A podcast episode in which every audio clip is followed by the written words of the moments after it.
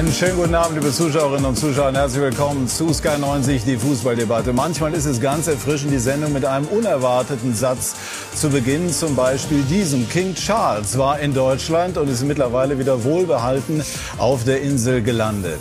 In München hat Thomas Tuchel die Regentschaft übernommen, zumindest fußballerisch als Trainer beim FC Bayern. Der Nachfolger von Julian Nagelsmann feierte gestern mit dem 4 zu 2 im Klassiker gegen Borussia Dortmund einen gelungenen Einstand, der die Bayern zurück an die Spitze brachte. Das war enorm wichtig, denn die Trennung von Nagelsmann war und bleibt umstritten und ist auch gestern Thema eines engagiert geführten Streitgesprächs gewesen. Das sind unsere Themen. Matthäus kontra Kahn. Mir san mir, mehr mir san mir geht eigentlich gar nicht. Das BVB-Trauma in München geht es für die Brussen immer schief und das Traumdebüt Thomas Tuchel bezwingt seinen Ex-Club souverän. Das sind unsere Gäste. Didi Hamann, mein Mitleid mit Julian Nagelsmann hält sich in Grenzen. Herzlich willkommen, lieber Didi. Holger Bartstuber, Champions League-Sieger, sechsfach äh, deutscher Meister mit den Bayern, glaubt, dass unter Nagelsmann die Konstanz auf allerhöchstem Niveau gefehlt habe. Herzlich willkommen, Holger. Wolf Fuß, die Stimme des Klassikers. Äh, gestern war irgendwie alles wie immer und doch ist es jedes Mal ein Erlebnis. Und und Oliver Kahn, Champions League-Sieger unter anderem mit den Bayern, jetzt CEO, erlebt gerade intensive Tage musste die Entscheidung, die Entscheidung Nagelsmann zu entlassen, vielfach rechtfertigen. Und wer ihn ein bisschen kennt, weiß aber, dass ihm eine solche Entscheidung, herzlich willkommen, Oliver Kahn, gar nicht so leicht gefallen ist. Geht Ihnen so etwas menschlich nah? Ja, natürlich. Äh, natürlich sind das Entscheidungen, äh, die man nicht besonders gerne trifft. Und ähm, aber das gehört eben auch zu diesem äh, zu diesem Job dazu. Und ähm, wir werden ja sicherlich nachher noch darauf zu sprechen gekommen, da kommen. Das war jetzt auch nicht irgendeine ähm, eine Entscheidung, die man jetzt aus einer Emotion heraus getroffen hat oder jetzt äh, nach dem unglücklichen ähm, und auch wirklich schlechten Spiel der Mannschaft äh, in Leverkusen, sondern ähm, das ist eine Entscheidung, die sich ähm, ja, die wir uns wohl überlegt haben. Haben Sie jeweils äh, in den vergangenen Tagen irgendeine Form von Zweifel gehabt, ob es die richtige Entscheidung war? Nein, weil wir ähm, doch sehr stark in die Analyse gegangen sind. Das heißt, wir haben uns äh, schon auch die Vergangenheit angeschaut, wir haben uns die vergangenen Spiele an, angeschaut. Das ging auch äh, dann bis in die äh, bis in die letzte Saison rein ähm, wo wir ja auch Spiele hatten, wie jetzt gegen Villarreal oder dann auch, wo wir ausgeschieden sind oder auch gegen Gladbach im Pokal, wo wir 5 zu 0 verloren haben. Wir haben uns insgesamt eben die Leistungskurve der Mannschaft auch, äh, auch genau angeschaut, vor allem eben auch äh, in der Fußball-Bundesliga und uns die Frage gestellt, ähm, warum, wo kommen diese Leistungsschwankungen her, wo kommt dieses nicht konstante Spiel der Mannschaft her? Dann haben wir ja äh, uns vor der vor der Saison nochmal noch mal weiter verstärkt, den Kader nochmal auch in der Breite verstärkt. Ähm, dann kam die Fußball-Weltmeisterschaft und dann sind wir gestartet, ähm, auch mit, äh, mit drei Unentschieden äh, in, die, in die Rückrunde. Und die Mannschaft hat es ähm, dann auch nicht mehr hinbekommen, äh, eine gewisse Konstanz auch an den Tag zu legen. Die Ergebnisse waren nicht optimal. Wir haben dann ähm, jetzt mal von dem Spiel gestern, gestern abgesehen von zehn Spielen, ich glaube, ähm, fünf gewonnen, ja, zwei Unen, äh, drei Unentschieden gespielt und, und zwei verloren. Und vor allem, und das habe ich ja gestern auch schon gesagt, ähm, und das ist ja nicht FC Bayern.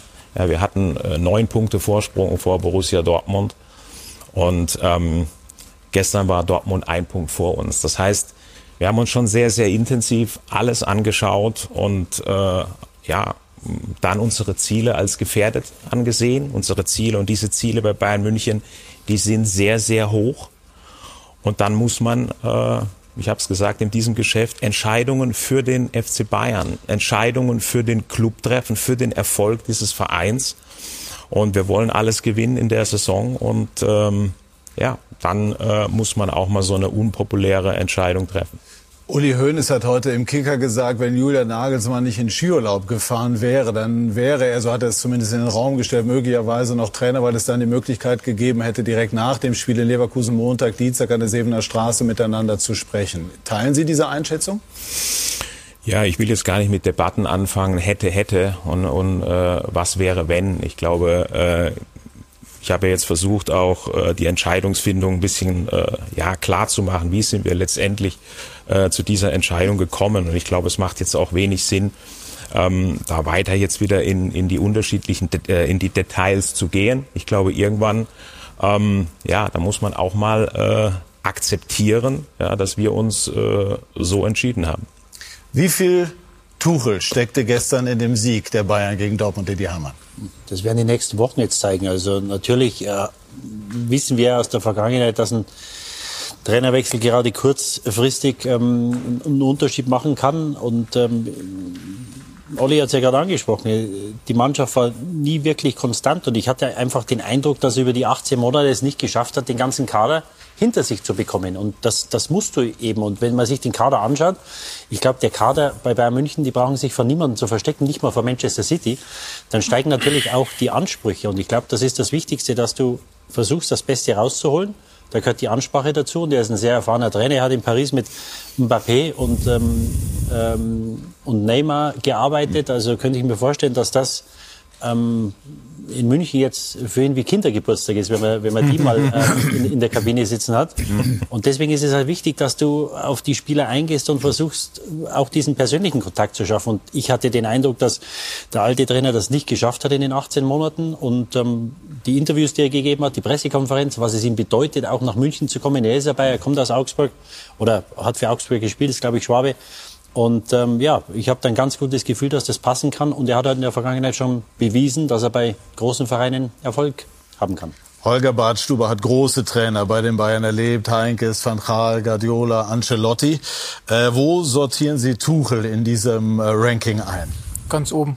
Ja, warum? Äh, absolut. Ähm, auch den Weg, den er jetzt gemacht hat, äh, über Mainz, Dortmund, äh, dann äh, Paris, Chelsea, also er hat sich stetig gesteigert und äh, hat auf Top-Niveau trainiert, hat Chelsea jetzt äh, in einer schwierigen Phase übernommen, hat sie dann zum Champions League-Titel äh, geführt. Und äh, ja, er hat ein Spiel aufgezogen, das einfach konstant war. Ja? Die haben konstant gut gespielt und äh, war ein unangenehmer Gegner für, für jeden äh, auf der Welt. Und ich glaube, bei Bayern hat er noch bessere Qualität, wie damals bei Chelsea. Und äh, wird da sicherlich einen Weg finden, um diese Mannschaft ähm, konstant gut spielen zu lassen. Wolf, mal ein Wort zum äh, Spiel gestern. Ja. Warum hat denn der BVB gestern sein übliches Bayern-Déjà-vu erlebt? Ich fand, äh, Borussia Dortmund hat gut angefangen. Die ersten 10, 15 Minuten. Und dann tritt Kobel am Ball vorbei. Also manchmal ist Fußball ganz einfach. Da kannst du über Dreierkette, Viererkette, weiß ich nicht, abkippende, umkippende sprechen. Ähm, aber da muss einfach einer am Ball vorbeitreten, dann steht es 1-0 und mhm. das, das Unheil nimmt gewissermaßen seinen Lauf. Also Borussia Dortmund war schon, oder Gregor Kobel, der Fehler von Gregor Kobel war gewissermaßen ähm, Starthelfer mhm. für die Ära Tuchel, wenn es denn eine wird. Und die Bayern sind immer sicherer geworden und ähm, haben dann auch hochverdient gewonnen. Frage ist natürlich dann, warum Borussia Dortmund eigentlich mit breiter Brust angereist sich dann von diesem Missgeschick so hat aus der Bahn werfen lassen. Das Problem war, glaube ich, ähm, äh, die das kurze Zeitfenster zwischen 1-0 und 2-0. Also ich mhm. hatte zumindest das Gefühl, oder wir hatten das Gefühl, oben, dass damit wären sie noch klargekommen. Aber dann fällt dieses 2-0 nach einer Standardsituation und spätestens das war dann ein Schlag auf die Hauptsicherung. Und dann wird's, und wieder vier Minuten später ist das Spiel quasi entschieden und es geht schon wieder nur noch um Schadensbegrenzung. Also da werden dann so alte Traumata sofort wieder, wieder aufgerissen und nochmal, dann ist Fußball einfach Psychologie in dem Moment. Und dann nehmen die Dinge ihren Lauf. Wir werden das Spiel natürlich auch äh, nachher noch mal ausführlich besprechen. Hier haben wir noch mal diesen äh, Bock von Kobel. Das kann man jetzt gar nicht anders sagen. Das weiß er selber auch. Äh, schauen generell noch mal auf die Tore. Oliver Kahn aus, aus Torwartsicht, äh, konnten Sie sich so, haben Sie mitgefühlt mit Kobel in gewisser Form, auch wenn es natürlich den Bayern äh, geholfen hat?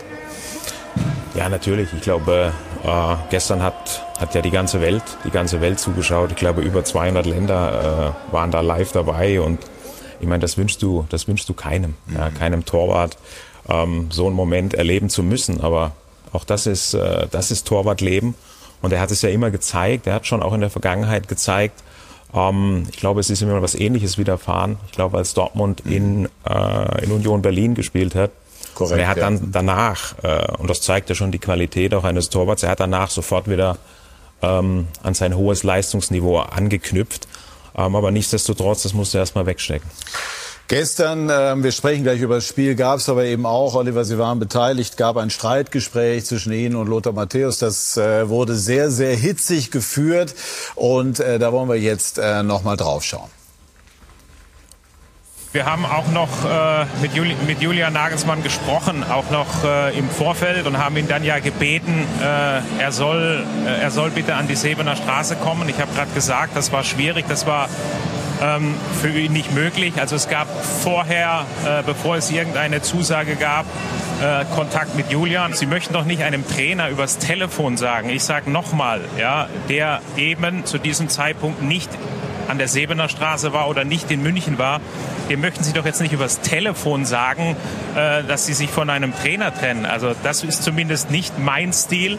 Ja, und das ist auch nicht der Stil des FC Bayern München. Und eins möchte ich euch mal sagen, ja, die ihr hier immer steht und hier andauernd äh, äh, äh den Verein äh, bezeichnet, er hätte keinen Stil und wo ist das Mir San Mir geblieben? Da würde ich mal dich Lothar fragen, was meinst du denn eigentlich mit Mir San Mir? Wenn du uns immer unterstellst, es gibt kein Mir San Mir mehr. Ich frage mich immer, was genau meinst du? Du setzt es einfach irgendwo in die Landschaft und dann kann sich jeder aussuchen, was das zu bedeuten Oliver, hat. Oder? ich mache hier keinen Privatkrieg gegen dir. Du kannst mich jederzeit anrufen, wir können uns sitzen. Ich habe dir nur eine Frage gestellt. Hör zu, ich kenne auch viele Leute beim FC Bayern. Mit denen sitzt du an einem Tisch. Ich kenne Leute, die du vielleicht gar nicht kennst beim FC Bayern, weil der Arbeit. Aber, das doch, aber das sind doch keine Argumente. Ich kenne ja. Leute. Also, ja, und, die, also, also, und mit denen unterhalte ich mich ja auch.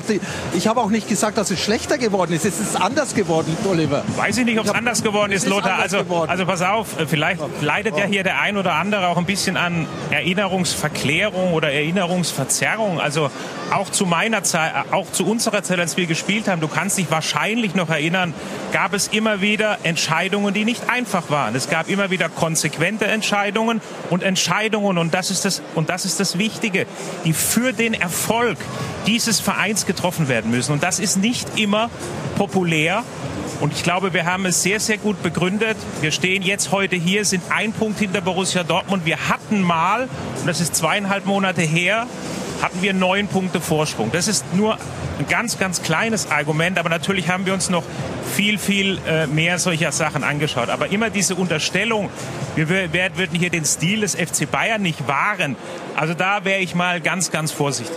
Also ich habe jetzt gemerkt, dass du wieder abgelenkt hast, weil der Sebastian hat eine Frage gestellt, die du nicht beantwortet hast und gehst auf den Nebenschauplatz ein. Deswegen habe ich dich ja jetzt gesagt. Welche, welche Frage war es denn? Es ging darum, ob man nicht besser am Telefon sagt, dass es vorbei ist, als dann ein Journalist. Nein, meine Art, nein, meine Art, meine er das von einem Journalisten, dass er raus ist. Das nein, nein, das ist nicht meine Art. Ich sage nicht jemand am Telefon, äh, dass wir ihn von ihm, dass wir uns von ihm trennen wollen. Und ich kann nur noch mal sagen, noch mal dieser, dieser Leak, der vorher einfach in die Öffentlichkeit gekommen ist, der kam sicherlich nicht von uns, der kam nicht vom FC Bayern. Gut, also da ging es gestern äh, hoch her. Ähm, Oliver, wenn wir das jetzt mal kurz auf das beziehen, was zwischen Lothar Matthäus und Ihnen war, ein kerniges Gespräch unter Männern, so kann man das durchaus bezeichnen, bleibt von Ihrer Seite aus was hängen? Ja, was heißt, was heißt, es bleibt was, es bleibt was hängen? Es ist, äh, nochmal, es ging ja um die Aussage auch, äh, dass Lothar gesagt hat, ja wir, also der FC Bayern, und es sind ja dann äh, die Verantwortlichen, die meint, wir hätten das ähm, mir san mir mit Füßen getreten. Das sind natürlich, ähm, na, das sind natürlich Aussagen. Ich glaube, da muss man schon ein bisschen vorsichtig sein, äh, wenn man sowas sagt. Vor allem, ähm, wenn er sich dann immer auf, nennen wir sie mal, Quellen bezieht, die er sagt, ja, ich kenne da jemand und mir hat jemand zugetragen und ich weiß ganz genau das. Ich meine, das sind ja keine, was soll man jetzt, äh, was soll man jetzt davon halten, sondern ich glaube, es ging mir einfach mal darum, konkret jetzt zu erfahren, was er damit, äh, was er damit genau gemeint hat mit diesem Mir san mir und ich glaube, ähm, Hassan und ich, wenn man das zusammenrechnet, das sind weit über 20 Jahre FC Bayern und wir haben eigentlich, kann man so sagen, dass Mir San Mir im Grunde irgendwo mit der äh, ja, Muttermilch mit, äh, mitbekommen. Und nur auf der anderen Seite ähm, sind natürlich auch gewisse Zeiten vorbei. Das heißt, der Fußball hat sich auch weiterentwickelt. Das ganze Geschäft äh, hat sich weiterentwickelt. Und dementsprechend muss man auch dieses berühmte Mir Samir, ja, das was jetzt abendfüllend wäre, wenn wir mal darüber sprechen, was das eigentlich, äh, äh was das Ja gut, so eine gewisse familiäre äh, Komponente ja, vielleicht auch. Richtig, in, richtig, ne? richtig, natürlich. Aber es geht da auch noch um, um, äh, um viele, viele andere Dinge. Und ähm, ja, es geht einfach, äh, es ging einfach in diesem Moment darum, zu erfahren, was konkret, äh, äh, was er konkret damit meint. Und ich glaube, über solche Themen kann man doch mal da kann man doch durchaus auch mal äh, auch mal diskutieren. Absolut. Äh, dann steht nachher noch die Aussage von äh, Lothar im Raum getätigt bei T-Online. So wurde er da zitiert der Lüge. Also sie hätten gelogen. Das bezog sich auf den zeitlichen Ablauf der Kommunikation der Trennung. Ähm, jetzt äh, haben wir auch noch mal mit ihm gesprochen und er ist auch noch mal von T-Online zitiert worden, unser Sky-Experte, wo er das ähm, etwas anders formuliert.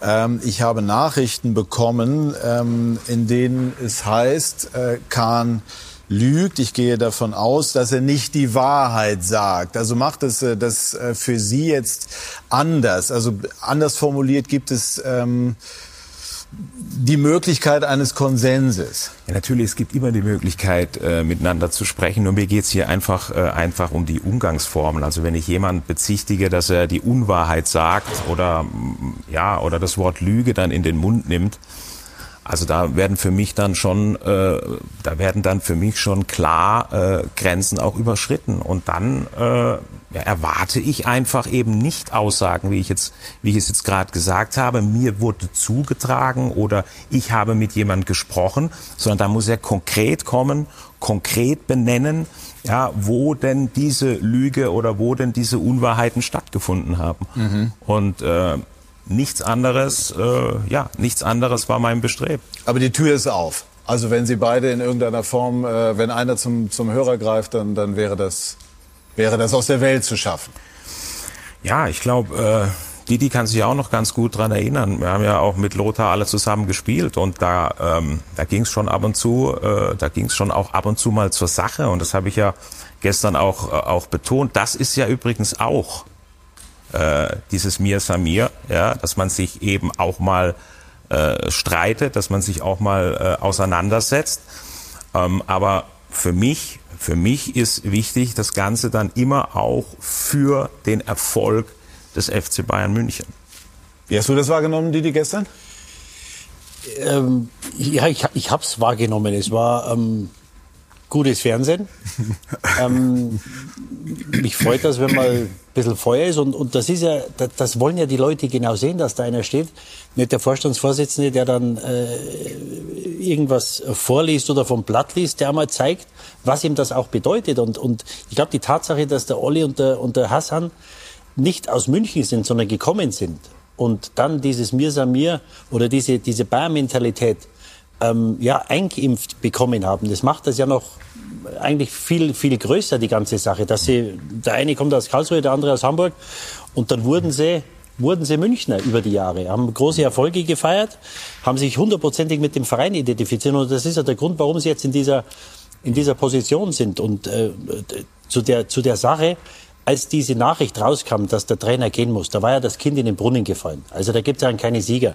Olli hat, glaube ich, heute früh gesagt, es ist jetzt müßig, da nachzuforschen, wer das war. Das wissen zehn Leute und irgendwer hat wem was gesagt. Zack, dann ist das draußen. Und dass du das dann nicht mehr eingefangen be bekommst, mhm. das ist ja auch klar, dass der Verein da nicht gut aussieht, ähm, ist auch klar. Aber ähm, Sie haben das dann so gelöst, wie Soli gesagt hat, er wollte es nicht am Telefon machen, da musst du halt einen Tag warten, er war nicht da, der Trainer. Ja, und dann ist es halt so. Und, ob, und wie das jetzt von der zeitlichen Abfolge war, ja, wen interessiert denn das? Das ist doch, ob jetzt der zuerst angerufen hat oder die Agentur oder die, und dass die Agentur vom Ex-Trainer ähm, dem Verein jetzt im Moment kritisch gegenübersteht, das ist doch auch klar. Wie äh, blickt eine Mannschaft auf so etwas? Oh, ich glaube, die Mannschaft äh, hat ihr nächstes Spiel im, im Fokus gehabt. Äh, die wussten, es ist ein neuer Trainer oder es kommt ein neuer Trainer und dann stellst du dich da auch ein bisschen drauf ein. Und ähm, da kommt ein Trainer, der die Champions League gewonnen hat, der äh, große Teams geführt hat und äh, mit dem willst du das wichtige Spiel gegen Dortmund gewinnen. Und äh, dann musst du das aus, äh, ja, dann musst du das abhaken und äh, wirklich den Fokus drauf setzen. Und ich glaube, das haben die Bayern auch gemacht. Wenn wir mal äh, das von der Frage dieses Zeitprotokolls jetzt lösen und mal auf die inhaltlichen Dinge gucken. Ähm, belegt jetzt die Personalie Nagelsmann, dass Bayern München für junge Trainer kein guter Ort ist? Oh, ja, das, oh, das soll ich jetzt beantworten. du sollst es versuchen. Ähm, ich glaube, dass man als Bayern-Trainer ein gewisses Portfolio an Erfahrung mitbringen muss, ein gewisses Portfolio auch an Erfolg mitbringen muss, um einfach dieses dieses Selbstverständnis, was Oliver gerade gesagt hat, also dieses Selbstverständnis des Erfolges einfach schon mal erfahren zu haben. Und das, glaube ich, hat Julian Nagelsmann gefehlt. Natürlich mhm. aufgrund des Alters, aber auch aufgrund der Vereine, die er vorher hatte. Hoffenheim, top. Leipzig, top. Ähm, Champions League Halbfinale. Aber für die Bayern ist halt das Champions League Halbfinale nicht das gelobte Land, sondern ist, äh, die Saison ist erst dann gut, wenn der Pott mit den großen Ohren in der Vitrine steht. Mhm. Dann ist sie aber sehr gut. Mhm. Ähm, ich hatte auch letztes Jahr den, den Eindruck, er war so mit der einzige Julian Nagelsmann, der sich über die Meisterschaft gefreut hat. Was ich total nachvollziehen konnte, weil es war seine erste. Aber da sitzen halt die Granden, die zum 358. Mal Meister geworden sind und sagen, ach na ja, Double wäre schon na, schön gewesen. Also, na, na, na, das, das, das, also ich, ich überzeichne es jetzt ein bisschen. Ja, aber das möchte ich schon ein bisschen von mir weisen. Also ich muss ehrlich sagen, äh, ich freue mich immer, also immer ja. über jede, über jede äh, Meisterschaft, die der FC Bayern gewinnt, weil diese, ähm, ich glaube, äh, es würde uns nicht gut stehen, ja, herzugehen und dann so einen deutschen Meistertitel jetzt dann irgendwo irgend abzuhaken. Ich glaube, das freut uns, äh, die Mannschaft, das freut unsere Fans, äh, wenn wir deutscher Meister werden. Also ich werde immer ein bisschen vorsichtig, es immer so abzutun. Ja, es ist richtig, wir haben es natürlich. Der FC Bayern hatte, hat jetzt sehr, sehr oft ja. in der Vergangenheit diesen Titel gewonnen, aber es ist immer wieder, es ist immer wieder unser Ziel und es ist immer wieder äh, großartig, wenn ja. du zum Schluss dastehst, hast ein Jahr gearbeitet, ja, und zum Schluss hast du was Zählbares in der Hand. Deswegen ist dieser Titel für uns äh, genauso wichtig wie, wie andere Titel. Aber was ich damit sagen wollte ist, es ist der, der zweite Platz reicht nicht aus. Mhm. Und das ist etwas, was man gerade als junger Trainer, der aus Hoffenheim und Leipzig kommt, bei allem Klar. Respekt erstmal erstmal verinnerlichen muss. Und ich mhm. glaube schon, dass es da äh, Konfrontationspotenzial gibt in aller Vorsicht. Glauben Sie, Holger, dass ein Trainer bei den Bayern äh, ein gewisses Lebensalter, eine gewisse Reife und Erfahrung mitbringen muss, um die entsprechende Autorität aufzuweisen? Autorität ist, denke ich, wichtig. Ich weiß nicht, ob das Alter dafür ähm, eine Rolle spielt sicherlich auch ein wenig, aber eben auch diese, diese Typus zu haben, diese Souveränität zu haben, ähm, die Spieler zu führen, das Ganze zu moderieren. Bei München, da steht halt immer alles in der Presse. Es wird alles immer, oder jedes Wort wird umgedreht und das musst du gut moderieren. Und ähm, ich glaube, das ist das, was dann auch allgemein wichtig ist, um Ruhe in der Mannschaft zu haben, um die Spieler ja zu fangen, äh, damit sie einfach, wenn es darauf ankommt, für dich, böse gesagt, töten. Und das ist, glaube ich, das, was, was Thomas Tuchel auch gelernt hat, weil, weil er auch ähm, sehr, sehr gute Mannschaften trainiert hat. Und das musst du, das Gefühl musst du haben für eine Mannschaft. Und äh, ob das Magelsmann hatte, das wusste, weiß ich nicht. Dafür war ich nicht in der Kabine. Aber ich glaube, das war das, was er vielleicht ja nicht allzu sehr hatte. Gut, also durchs Feuer gehen, ne, so etwas ja, in, der, genau. in der Art. Ne? Oliver, also jetzt auch an Sie natürlich die Frage. Also das, das, war, ein, äh, das war eine Idee. Äh, man kann jetzt darüber streiten, ob man Nagelsmann fünf Jahre hätte geben sollen oder drei und damit auch schon die, die sagen wir mal, das hinter untermauert hätte, dass man länger mit ihm arbeiten will. Mhm. Aber würden Sie sagen, Bayern und ein junger Trainer verträgt sich nicht so richtig? Ja, man, man, muss das natürlich immer auch äh, im zeitlichen Zusammenhang sehen. Und ähm, als wir damals ähm, ja, über Julian Nagelsmann nachgedacht haben, äh, zur damaligen, äh, damals war das äh, für uns eine eine großartige Idee. Wir haben die Entwicklung von ihm natürlich auch ganz genau verfolgt.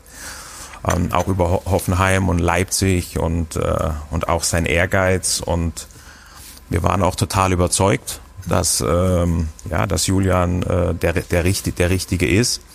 Und ähm, ja, natürlich auch der Fünfjahresvertrag, den wir ihm gegeben haben, das ist schon auch eine Art, äh, äh, ja, so eine Art von äh, Symbolwirkung. Und äh, es war unser Bestreben, ja, mit ihm äh, langfristig zusammenzuarbeiten. Das ist auch immer unser Ziel. Ähm, aber trotzdem sind wir natürlich auch aufgefordert, wenn man in der Verantwortung ist, eben diese Dinge immer dann auch wieder neu zu bewerten. Äh, und das haben wir getan. Und nochmal, äh, muss jetzt hier nicht auf Julian irgendein Bashing betreiben oder auf Julian losgehen. Wir haben immer ein sehr, sehr offenes, ein gutes Verhältnis auch mit Julian gehabt. Wir haben ähm, ja viel auch äh, äh, zusammen geredet, gesprochen über bestimmt immer wieder Themen auch gehabt, über die wir uns äh, über die wir uns uns ausgetauscht haben. Und ähm, ja, ich bin auch überzeugt davon, dass er sich ja, dass er diese Erfahrung auch für sich nutzen kann, dass, dass er sich weiterentwickeln kann. Und ich glaube, um Julian ähm, bei seiner Qualität auch als Trainer muss man sich sicherlich keine Sorgen machen. Einmal äh, zur Aktualität, wie ist denn jetzt der, der Stand mit ihm? Also wie gehen Sie mit ihm sozusagen auseinander? Der Vertrag ruht, also er läuft, aber er ist eben im Moment beurlaubt. Wie geht das weiter? Wird man versuchen, eine, Ab also eine Auflösung mit, mit einer Abfindung hinzubekommen? Ja, wir haben äh, Julian ja äh, äh, freigestellt. Mhm. Und äh, ja, das wird man jetzt sehen, was er jetzt vorhat, was er jetzt plant. Also ich kann mir jetzt kaum vorstellen, dass er in der Saison äh, irgendwo noch, noch Trainer wird. Ähm, ja, das hängt von ihm ab. Er wird sicherlich jetzt eine Zeit brauchen, auch ähm, die Dinge mal setzen zu lassen, auch in solchen Momenten mal äh, zu reflektieren. Aber so wie ich ihn, äh, wie ich ihn einschätze und wie ich Julian auch, auch kennengelernt habe, äh, ja, er, er liebt den Fußball, er, er glaube, er kann gar nicht anders, wie ähm, relativ schnell dann auch wieder Trainer sein zu wollen. Einmal abschließend zu dieser, dieser Frage des Ablaufs. Nicht die Zeitachse, das kriegen wir jetzt eh nicht mehr geregelt. Aber was ich mich schon gefragt habe, ist, warum sind Sie nicht ins Auto gestiegen, egal ob es das Zillertal jetzt 100, also zwei Stunden oder zweieinhalb sind oder wie auch immer, und haben versucht, mit ihm persönlich zu sprechen. Wenn Sie, weil Sie, wollten vermeiden, ihn am Telefon darüber zu informieren, das kann ich nachvollziehen, aber hinfahren und einfach sagen, Julian, äh, du hast mitbekommen, was weiß ich, äh, äh, es gibt Spekulationen und ja, wir wollen uns von dir trennen. Wäre das nicht möglich gewesen? Bei allem Verständnis dafür, dass die Dinge dann ähm, unter Druck geraten sind. Also nochmal bei aller Liebe, ich verstehe ja, dass jetzt immer wieder, äh, dass jetzt immer wieder versucht wird, jetzt nachzufragen, äh, was wir denn da hätten machen können. Ich glaube, ich habe äh, auch immer wieder betont und gesagt, dass es, äh, dass wir diesen Prozess so sauber wie es möglich war eingehalten haben in diesem Jahr äh, nicht nicht einfachen Geschäft und ähm, ich jetzt auch nicht nicht weiter äh, darüber sprechen will, wie jetzt einzelne Entscheidungen zustande gekommen sind und da immer weiter jetzt äh, im Detail rumwerkeln. Ich glaube, die Situation, äh, sie ist jetzt so, sie ist jetzt so, wie sie ist. Wir sind alle ähm, jetzt erstmal äh, froh, dass wir gestern äh, das Spiel so, so klar gewonnen haben. Und ja, jetzt, äh, jetzt geht's weiter. Vielleicht noch ein Satz zum, zum, zum Spiel auch, zum Spiel auch von gestern. Das, meine, das kommt noch. Ich, ich will noch einmal äh, beim, äh, bei dieser Trainerthematik. Ich hätte mal was Gutes gehabt. Aber Dann sag mal, komm. Dann mal los. Nee, mach mal später. Nee, mal, ja. jetzt. nee, entweder oder. Gut geht immer. Gut Nein, so, geht gut, so gut ist es auch nicht. Mach mal später. okay, merkt ihr das, bitte. Ähm, eine Frage zu der Messlatte. Es gibt ja schon Clubs auch, die, die auf eurem Niveau spielen. City, Liverpool, ähm, die auch in der Meisterschaft jetzt im Moment nicht so gut unterwegs sind, die am Trainer festhalten. Ähm, sind die Erwartungen an einen Bayern-Trainer zugespitzt formuliert, dass er nicht nur den nationalen Titel holt, sondern spätestens in der Rückrunde sozusagen auch durchgehend auf Platz 1 steht? Oder anders, ist das nicht so hoch, dass du es auch irgendwann als Trainer gar nicht mehr Nee, also bedienen Das kannst? ist für mich ist das Äpfel mit Birnen verglichen. Also es äh, ist eine völlig andere Situation jetzt äh, in Liverpool bei Jürgen Klopp oder auch eine andere äh, Situation bei Man City, wenn die jetzt ihre ähm, die Leistungen der letzten Wochen und Monate analysieren, da kommt da vielleicht was ganz ganz anderes raus. Ähm, natürlich natürlich ist jeder Trainer, der zum FC Bayern kommt, aber ich höre dann immer nur von Druck und, und, und, und all diese ganzen Dinge, aber es macht doch auch Spaß. Ich meine, das ist doch das Faszinosum auch dieses, äh, dieses Clubs. Das liegt in seiner DNA und ähm, das war ja auch das, was mich so, äh, mich so fasziniert hat, als ich damals zum FC Bayern gekommen bin.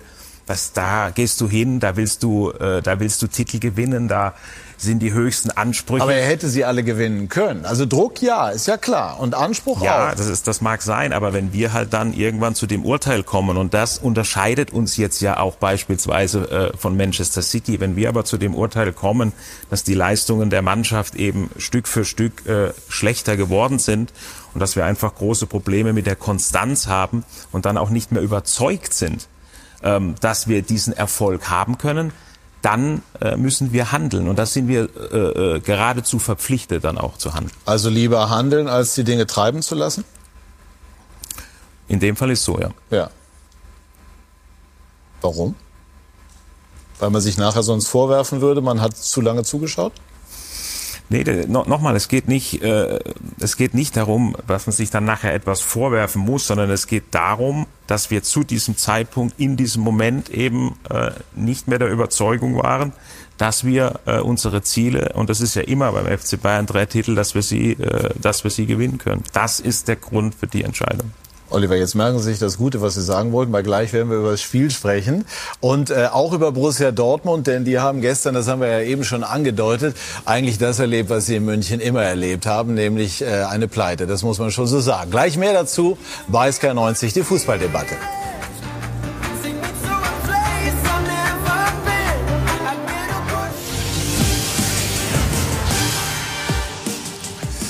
Wir sind zurück bei SK90, die Fußballdebatte und schauen nochmal auf den Klassiker. Borussia Dortmund eigentlich mit einer besseren Ausgangssituation angereist als in den vergangenen Jahren, Jürgen Müller. Aber es kam dann doch so, wie es immer kam. Und der spezielle Fokus, der war natürlich auf einen Mann gerichtet.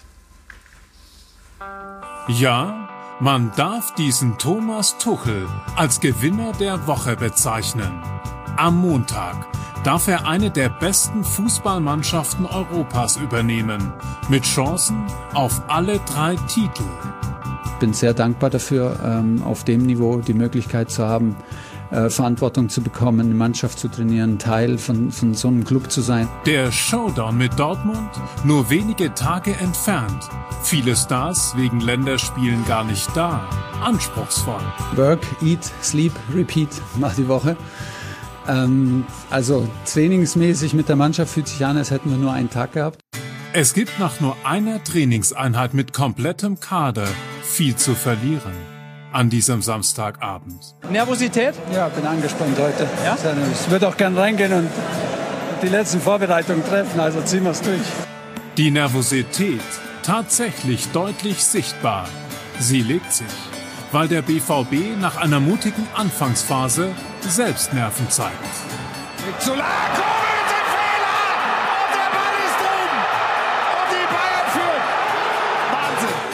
Es ist der Knackpunkt in diesem Klassiker nach nur 13 Minuten. Keine Ahnung, der, äh, wie der Ball da durchgerutscht ist, weiß ich nicht. Äh, ja, du, ist äh, eine, ja, eine schöne Scheiße gewesen, muss man einfach so sagen.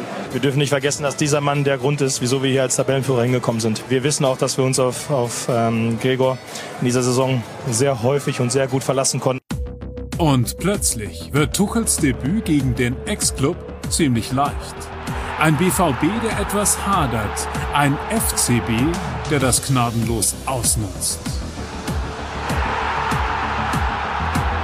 Zählen Sie Ihre Doppelpacks? Ja, man könnte sie wahrscheinlich an einer Hand abzählen oder zumindest. 25. Was? Das war der 25. bundesliga -Doppelpack. Oh, die Zeit vergeht, ja. Da kriegt man nicht alles mit.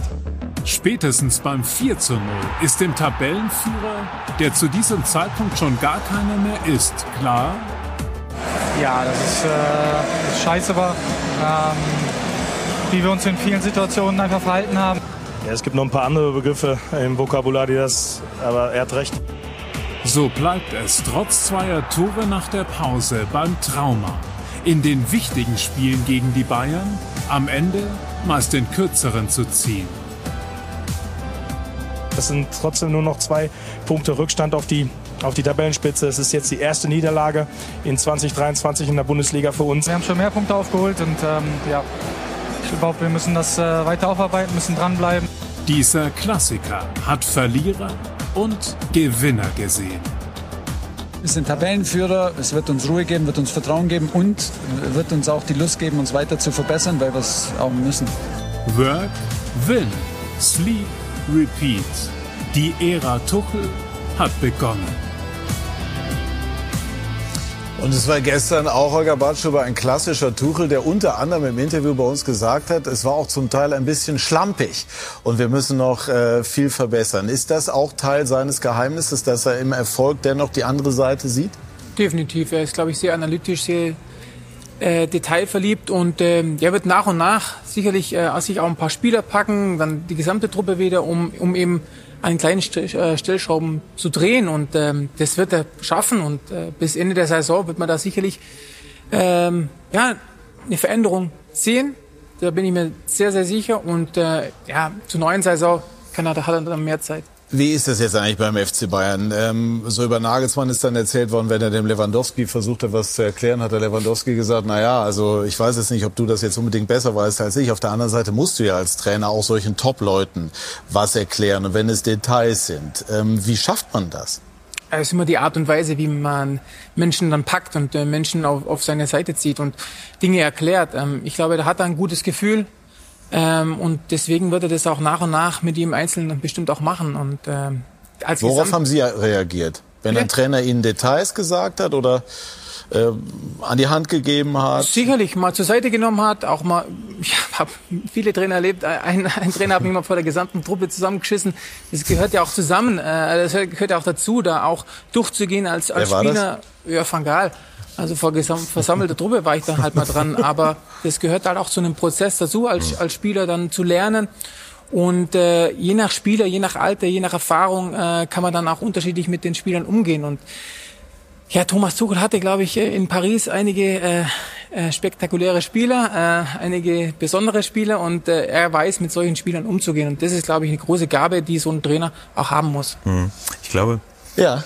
Es sind auch manchmal gar nicht so, es ist nicht immer so das ganz, ganz Große, ja, warum ein Spieler dann irgendwann bereit ist, auch für einen Trainer durchs Feuer zu gehen. Oft sind das ganz, ganz kleine Momente, die sich abspielen.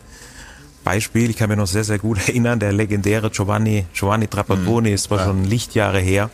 Ich glaube, wir haben in, in Bielefeld gespielt mit dem FC Bayern, letzte Chance gehabt auf Meisterschaft und spielen da 4-4. und ich glaube, wir waren an, an, an vier Toren schuld oder so irgendwas. War ein katastrophales Spiel. Bildnote 6, ich glaube, das war, äh, also es war nicht gut für mich. und ich werde dann äh, nie vergessen, und das vergisst man nicht als Spieler, wie dann Giovanni Trapattoni, die Kabine war leer, Spieler waren alle weg, er zu mir kommt, so den Arm um mich legt und einfach in diesem Moment, ja, einfach zwei, drei gute Sätze für einen hatte. Das sind so Sachen, die vergisst man als Spieler nicht. Und das macht es, diese kleinen Facetten, das zusammenzubringen. Ich glaube, das ist auch, äh, ja, das ist die Kunst in, in, in solchen Top-Mannschaften. Hat Nagelsmann auch über diese Gabe verfügt? Ja, natürlich äh, hat Julian sich auch, äh, hat Julian viel auch mit den Spielern äh, versucht zu reden, zu kommunizieren und äh, da gab es natürlich auch immer Austausch. Äh, man, man hört das ja auch an den, äh, an den Meinungen, an den Meinungen der Spieler. Lassen wir jetzt einfach mal so stehen. Thema Nagelsmann haben wir besprochen.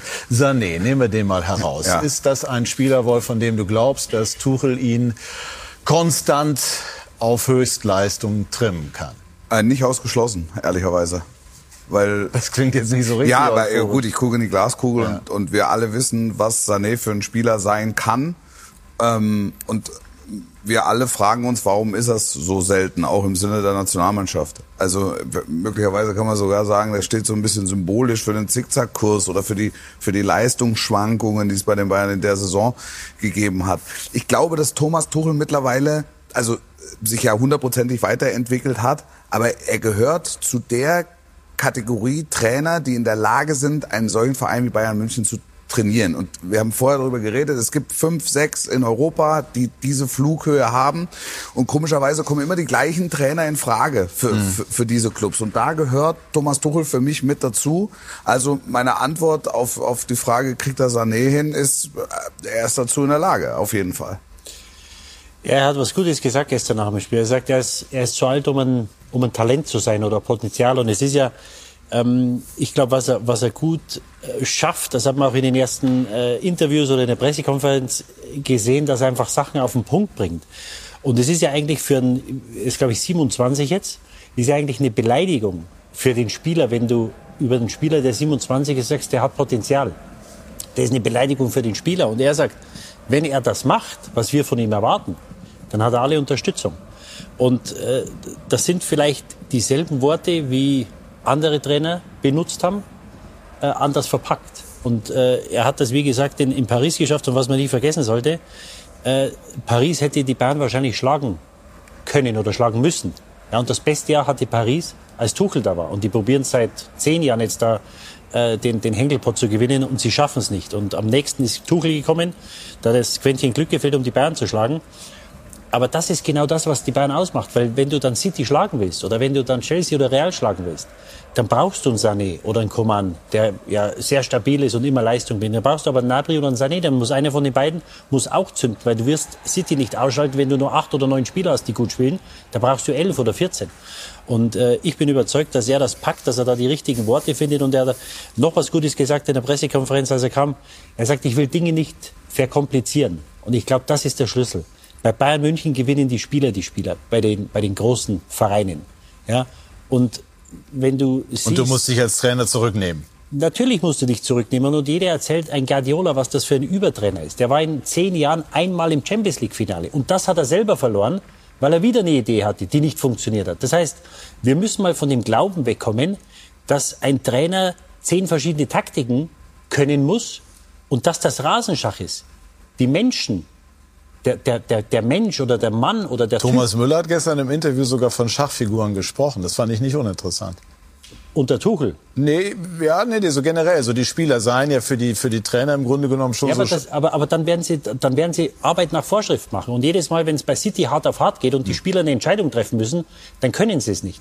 Und äh, Nagelsmann steht oder stand ja Guardiola sehr, sehr nah. Und für mich ist das der Hauptgrund, warum das nicht funktioniert hat. Weil du kannst nicht die Leute rumschieben.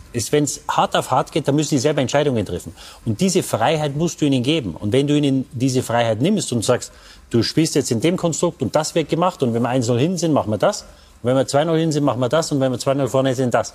Das wird nur bis dahin funktionieren. Und ich glaube, dass Tuchel diese Gabe hat, dass er die Sachen nicht verkompliziert und den Spielern die nötige Freiheit gibt, um das zu zeigen, was sie können, weil die sind alle bei Bayern München weil es die besten Europas sind. Jetzt bringe ich Oliver Ta äh, Kahn einmal zum Lachen. Wir bekommen gerade äh, einen äh, Hinweis. Torschütze, ein Torschütze beim 4-4 in Bielefeld, Lothar Matthäus. Aber, zum 4-4, aber nicht gegen sie. Ne? Nicht- Jetzt fällt mir es wieder ein. Ne? Sternkopf hat auch eins geschossen. Bitte? Ich kann mich erinnern an das Spiel. Achso, warst du auch dabei? Ich war dabei, ja, der, unser Torwart hat den, er hatte wenige schwarze Tage, aber da hat er einen, hat er einen grauen. Ja. Okay. Ähm, Also, also, Sternkopf für Bielefeld damals. Der war Stimmt. damals bei Bielefeld. Stimmt. Ja. Äh, wir, wir wir schweifen ein bisschen ab, aber das macht ja auch äh, Spaß. Also jetzt ähm, Tuchel und Sané. Holger, wie viel Freiheit musst du einem Freigeist wie Sané geben? Und auf der anderen Seite, ja, wie eng muss die Führung auch sein? Ich glaube, so ein Spieler muss sich wohlfühlen. Ja, und um Freigeist sein zu können. Du musst natürlich ein Gerüst haben äh, auf dem Platz. Du musst Spieler haben, die die Mannschaft führen.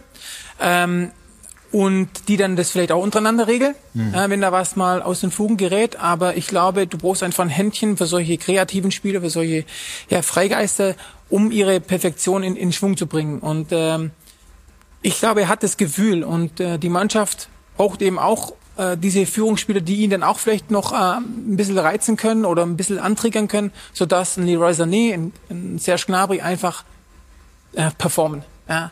Man braucht sie in diesen Spielen, die jetzt kommen, Man City, und äh, die wissen das, aber sie müssen sich wohlfühlen. Aber natürlich kann man sie auch mal ein bisschen triggern und das Gefühl äh, wird, äh, glaube ich, Thomas Tuchel haben.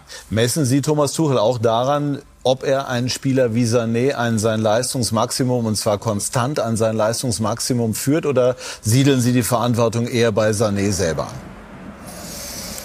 Ja, das ist, das ist natürlich, äh, das Ganze spielt sich natürlich äh, irgendwo auf beiden Seiten ab. Aber natürlich äh, im, im, im besten Falle sieht man ja auch, wenn man die Mannschaft beobachtet, wenn man sie über einen längeren Zeitraum beobachtet, dass sich äh, Spieler entwickeln, dass sie sich weiterentwickeln, dass sie besser werden, dass sie stärker werden. Ja, das gilt nicht nur jetzt, sage ich mal, für jüngere Spieler ja, auf ihrem Entwicklungsweg, sondern auch äh, Spieler im mittleren Alter oder selbst äh, ja, ältere Spieler haben immer noch wenn sie auf Top-Niveau spielen, immer noch dieses Bestreben, einfach, äh, einfach besser werden zu wollen. Und ja, ein Top-Spieler, dem gebe ich, äh, dem gebe ich ein, zwei, äh, vielleicht drei Informationen. Ja, und ich glaube auch ein ganz, ganz äh, wichtiger Aspekt ist beim ähm, eine Mannschaft möchte ja gerade eine Top-Mannschaft die möchte ja das Gefühl haben, dass jeder Einzelne ja, etwas zum, zu diesem äh, Sieg beiträgt. Das heißt, es geht ja auch ums, ums Individuum und weniger, dass man in einer Mannschaft das, das Gefühl hat, naja, ähm, wer hat das Spiel gewonnen? Irgend jetzt ein System hat das Spiel gewonnen. Ich glaube schon, es ist wichtig, dass man selbst immer auch das Gefühl hat, dass man durch seine Leistung etwas beigetragen hat und äh, nicht, dass das ein System oder irgendeine taktische Ausrichtung über allem, über allem steht. Und ich glaube, das muss man schon auch als Trainer irgendwo hinbekommen. Gibt es den optimalen Platz für Manet? Und wenn ja, ja wo? Ja, ich. ja, äh, ja, Sadio. Sadio ist ja schon auf, auf seine Art irgendwo, äh, irgendwo ein, ein, Phänomen und ich glaube, er, äh, ja, er sucht sich so immer noch ein bisschen selbst auch in diesem äh, beim FC Bayern. Trotzdem kriegt er kriegt er auch alle Unterstützung. Er kriegt alle Unterstützung von uns, von den Verantwortlichen. Er kriegt alle Unterstützung natürlich ähm, natürlich auch vom vom Trainer. Und ja, wir würden ihm wir würden äh, es uns wünschen, ja, dass er explodiert, dass da mal diese Leistungsexplosion äh, von Sadio irgend äh, äh, dann kommt. Ich glaube, er hat es bewiesen, ja, äh, bei Liverpool zu was er alles fähig ist, welche Qualität dieser, äh, dieser Spieler hat. Und ja, ähm, vielleicht zeigt er es uns ja demnächst. Und wenn ich jetzt ganz streng wäre, würde ich sagen, Sie haben die Frage nicht so richtig beantwortet. Wie war sie nochmal konkret? Die Frage lautete, gibt es den optimalen Platz für Manet? Kurze Pause und dann, und wenn ja, wo? Man könnte auch ergänzen, wo sollte, wo, wie war die Idee? Mhm. Na, wenn man äh, nimm mal das Champions League Finale. Ja, nimm mal das Champions League Finale, was er, was er mit Liverpool gespielt hat. Äh, da ist er schon auch immer über die Außenposition gekommen. Da ist er über die Außenposition gekommen. Nur da haben wir äh, natürlich auch eine große, äh, eine große Konkurrenz ja, auf diesen, auf diesen Positionen. Da herrscht großer äh, Konkurrenzkampf. Auch das ist für ihn eine neue Situation. Ich aber denke, das war ja klar, ne? Also, ja, aber ich denke nicht, dass er, dass er in Liverpool so eine Situation hatte, wo er sich so einem, äh, so einer Qualität auf den Außenbahnen, auf den Außenbahnen auch stellen musste. Er hat schon auch äh, ab und zu mal gespielt, auch, äh, auch im Zentrum. Und ja, dann kam äh, eben Schupo äh, mit seiner mit seiner großartigen Form, der dann ein Tor nach dem anderen gemacht hat und in dieser Situation befindet er sich jetzt. Er befindet sich jetzt, wie jeder andere Spieler in diesem Kader auch, in einer Konkurrenzsituation und das kennt er so nicht. Das war er ja auch bei Liverpool nicht gewöhnt. Aber ich habe es gerade gesagt, äh, wir hoffen, dass er, ähm, ja, dass er sich früher oder später dann durchsetzt. Ich bin überzeugt, er ist zu gut, um sich nicht durchzusetzen in der, in der Fußball-Bundesliga. Also, wenn, wenn man Spieler des FC Liverpool beobachtet, sieht man, dass ihnen Sadio Mané fehlt. Und man fragt sich tatsächlich, warum. Was würdest Bayern du denn sagen, wo er idealerweise, wo er am besten? Linke, linke Seite oder halblinks? Ja. Aber eigentlich ja nicht als Vorbereiter links, in dem Sinne, dass er flankt, sondern eigentlich nach innen zieht und genau, abschließt. Exakt. Ne? Abschlussspieler. Ja. Ähm, jetzt im Sturmzentrum sehe ich ihn eher nicht, wobei Jürgen Klopp ihn ja gerade in der vergangenen Saison ein paar Mal dort hat spielen lassen. Das funktioniert auch, finde ich, mehr als eine Notlösung, weil es einfach ein herausragender Fuß, also es ist ein Weltklasse-Fußballer, mhm. das muss man so sagen. Der aber man hat bisher auch ja, verletzungsbedingt, an, an, aber noch nicht gesehen. Das ist ja ein Problem, das die Bayern haben, dass, dass im Prinzip, dass du über äh, nahezu keinen Spieler sagen kannst, der hat konstant Topform oder hat konstant Topverfassung. Mané hat ja herausragende Spiele gehabt, das dürfen wir nicht vergessen. Dann äh, verletzt er sich schwer, dann muss er sich wieder regenerieren, muss wieder, muss wieder in die Mannschaft finden. Das ist ja das, was wir gerade besprochen haben. Du hast einen außergewöhnlichen Konkurrenzkampf und dann musst du dem Ganzen auch mal drei, vier Wochen geben. Und jetzt ist es Tuchels Aufgabe, im Grunde ihn bei Laune zu halten, ihn, also bei Laune zu halten, mhm. ihn im Spielpraxis zu ermöglichen, um ihn möglicherweise in dem Rückspiel Manchester City, wo er bereit ist für die Startformation, in absoluter Topverfassung zu haben. Das sind, es geht ja bei Bayern München geht es um die dritte, vierte, fünfte Stelle hinterm Komma, nicht das, das große Ganze. Und da spielt Mané, muss Mané eine Rolle spielen, weil es einfach ein Weltklasse-Fußballer ist. Finde ich auch. Ich finde Mané, wenn der wirklich fit ist und wirklich im, im, im, im Saft ist, dann ist das eine absolute Maschine. Und vor allem auch defensiv arbeitet er extrem viel. Die Position, ja, wird er nach und nach, äh, denke ich, auch äh, finden, ob es über die Außen ist, links oder rechts. Ich glaube, es sind noch so viele Spiele. Er muss in Form kommen, er muss die, die, die Spielpraxis äh, erhalten. Bayern München hat in der nächsten Zeit äh, viele Spiele und da wird er auch zurückkommen und vielleicht äh, Ende der Saison wirklich auf Top-Niveau wieder sein. Und äh, ja, ich glaube, dass Thomas Tuchel auch ein Trainer ist, der ihn auch ähm, ja, ein Gefühl für diesen Spieler hat und ähm, ihn auch wirklich da weiter pusht, um, um wirklich da auch jetzt im Hinblick auf April, Mai äh, auf Top-Niveau zu sein. Also ich glaube, dass er vorne spielen kann, aber spielt er nicht so gut. Also am effektivsten ist er, wenn er, wenn er außen spielt. Äh, mit Choupo-Moting hätte er den kongenialen Partner, so wie es Firmino über Jahre war, wo er den Ball ihn anspielen kann, er lässt den Ball prallen und dann kommt er mit rechts zum Abschluss. Äh, Holger hat recht, er ist eine Maschine, aber im Moment äh, hat er wie die meisten Spieler in Liverpool einen Kolbenfresser. Also ich glaube, dass er einfach ausgelaugt ist. Ja, der, wenn man sich Liverpool anschaut, äh, die hangeln sich durch die Saison. Ich glaube, dass das bei Manet kein Unterschied ist. Der hat jetzt sechs Jahre, fünf, sechs Jahre haben den Limit. Die haben letztes Jahr hatten die über 60 Spiele da äh, von der weit über 50 gemacht und äh, sie haben, sind Meister geworden, haben die Champions League gewonnen, haben, glaube ich, in drei Jahren über äh, 90 Punkte geholt. Das heißt, er war jetzt fünf oder sechs Jahre am Limit. Er war wahrscheinlich ähnlich ähm, äh, wichtig wie Salah, vielleicht noch wichtiger, wie man jetzt auch sieht. Aber die, die, die Liverpooler Mannschaft, die ist platt. Und ich glaube, dass das bei Manet am Anfang der Saison auch ein Problem war, weil wenn du fünf, sechs Jahre am Limit bist, irgendwann ist mal gut. Und jetzt hat er ja die Verletzung, jetzt weiß ich nicht, wie es körperlich ausschaut, aber es ist natürlich auch Konkurrenz da, dass im Moment, wenn Sané fit ist, wenn Coman fit ist, dann müssen die spielen. Dann muss er sich hinten anstellen. Und das ist natürlich für ihn keine einfache Situation. Ich würde jetzt von ihm die letzten Wochen keine Wunderdinge erwarten, aber hoffe natürlich auch, dass er nur annähernd die Form wie in Liverpool ähm, wieder erreicht, weil dann wäre er natürlich für die Bayern eine Riesenhilfe. Wie, wie äh, versuchen Sie ihm denn jetzt zu helfen im Moment? Ist er ein Typ, der viel Zuspruch braucht?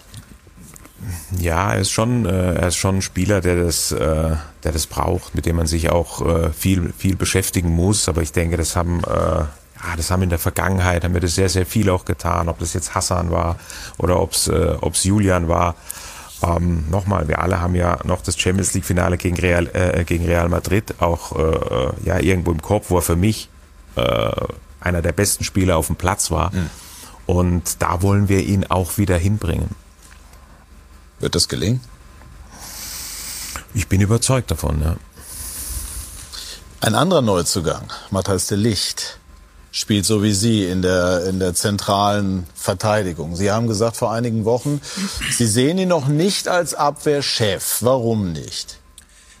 Ja, ist er neu zu, neu zu, zu Bayern gekommen. Anfang von der Saison hatte er dann ein bisschen Startschwierigkeiten, war dann bei der WM, hat dort nicht gespielt äh, unter Louis van Gaal. Und äh, ich glaube, das ist ein Prozess. Ähm, ich glaube, er hat das Potenzial, aber er muss es eben konstant abrufen. Und wenn ich ein Abwehrspiel, äh, Abwehrchef sein will, dann erwarte ich auch von ihm, dass er gerade in der Bundesliga mit seiner Abwehr oder mit seinem Verbund eine gewisse Benchmark, äh, sagen wir von 20 Gegentoren ungefähr knackt. Und, mhm.